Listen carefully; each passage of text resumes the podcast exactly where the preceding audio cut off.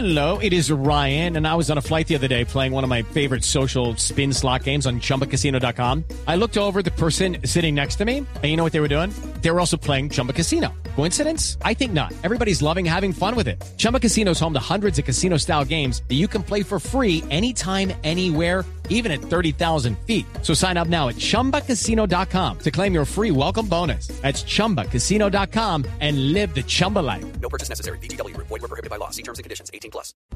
El padre Alberto Linero es periodista y también está en Mañanas Blue.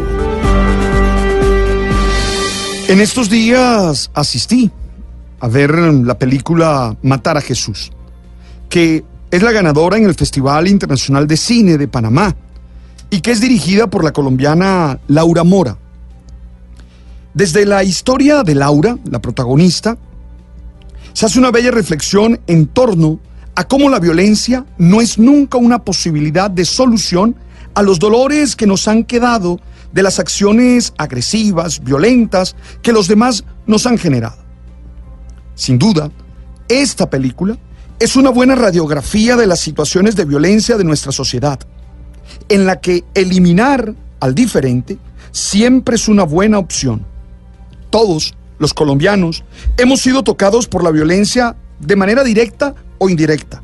Y todos tenemos la tentación de creer que vengarnos, desquitarnos, nos libera de lo que sentimos. La película nos permite entender las crisis que también hay en el corazón de los violentos y de los victimarios. Se nos muestra la crisis de la justicia que no responde satisfactoriamente. Esta película colombiana, ganadora en La Habana, en Huelva y en San Sebastián, es un pretexto para creer en el perdón.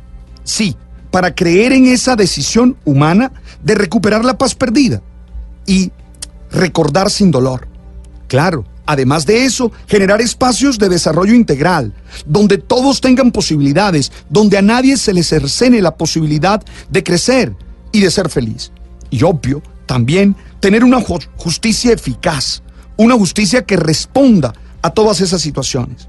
Insisto, como diría la propia Mora, generar preguntas alrededor del acto de venganza, de si continuar matándonos es una opción o si empezar a reconocernos en el otro, incluso cuando éste representa la humanidad más lejana, es quizás el camino hacia nuestra propia redención. El camino entonces, reconocernos en medio de la diferencia.